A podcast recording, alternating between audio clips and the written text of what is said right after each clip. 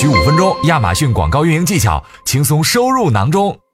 嗨，大家好，二零二一亚马逊 Prime 会员日倒计时已经开始了，相信大家都已经开始准备起来了。本期大麦论坛，我们邀请了跨境电商运营商的市场营销总监 Becky，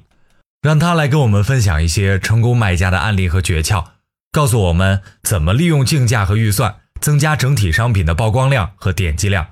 如果大家听完后对本系列内容感兴趣，可以在五分钟广告运营秘籍专辑里找到另外两期大麦论坛音频来听听。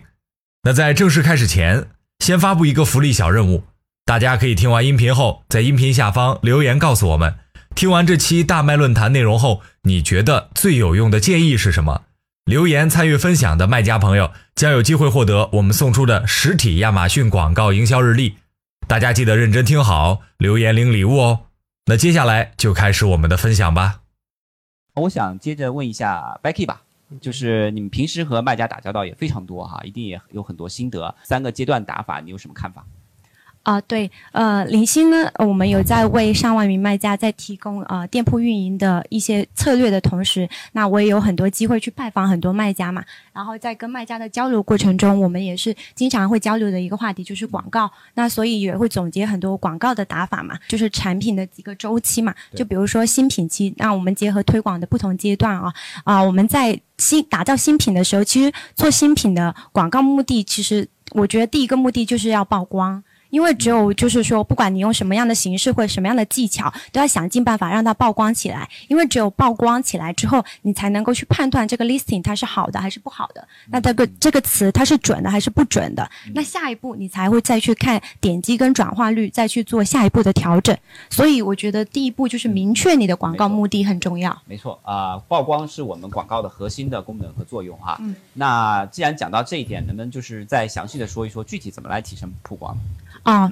呃，那我这里就简单举例一下，我跟广州一个做了六年的卖家交流出来的一个经验啊，啊，比如说在打到新品的时候打曝光，我们一般都是建议进建议竞价的一点五倍，那我们要学会去做动态动态的一个竞价，然后呃提高或者是降低，那我们是为了去提升投入产出比来增加整体的一个曝光量跟点击量。那打收入的时候是这样子啊，就是我们啊建议竞价的一半也要去做动态竞价，但是只做降低啊。那我们就是在呃搜索呃在广告位就是搜索结果的顶部，然后去设置百分之三百到百分之五百，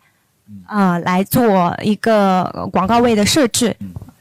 这个是根据我们之前经验得到的一些参考值。对对对对对。然后，嗯，到后面就是，呃，产品的成熟期的时候，我们会建议再做一个自动广告。那这个时候的广告的设置就是基础竞价就为，呃，基础竞价就是建议竞价。那这样子来使用动态竞价来提升，呃，降低的策略，然后广告位不设置。那我们来设置第三个自动广告的目的，一般都是为了去，呃，降低自动广告的竞价，从而就是去节省广告的费用，这样子。哎，这挺好的一个思路啊。今日份亚马逊广告知识已送达，如果对你有帮助，记得分享给朋友，评论区留言告诉我们。感谢大家的收听，我们下期再见。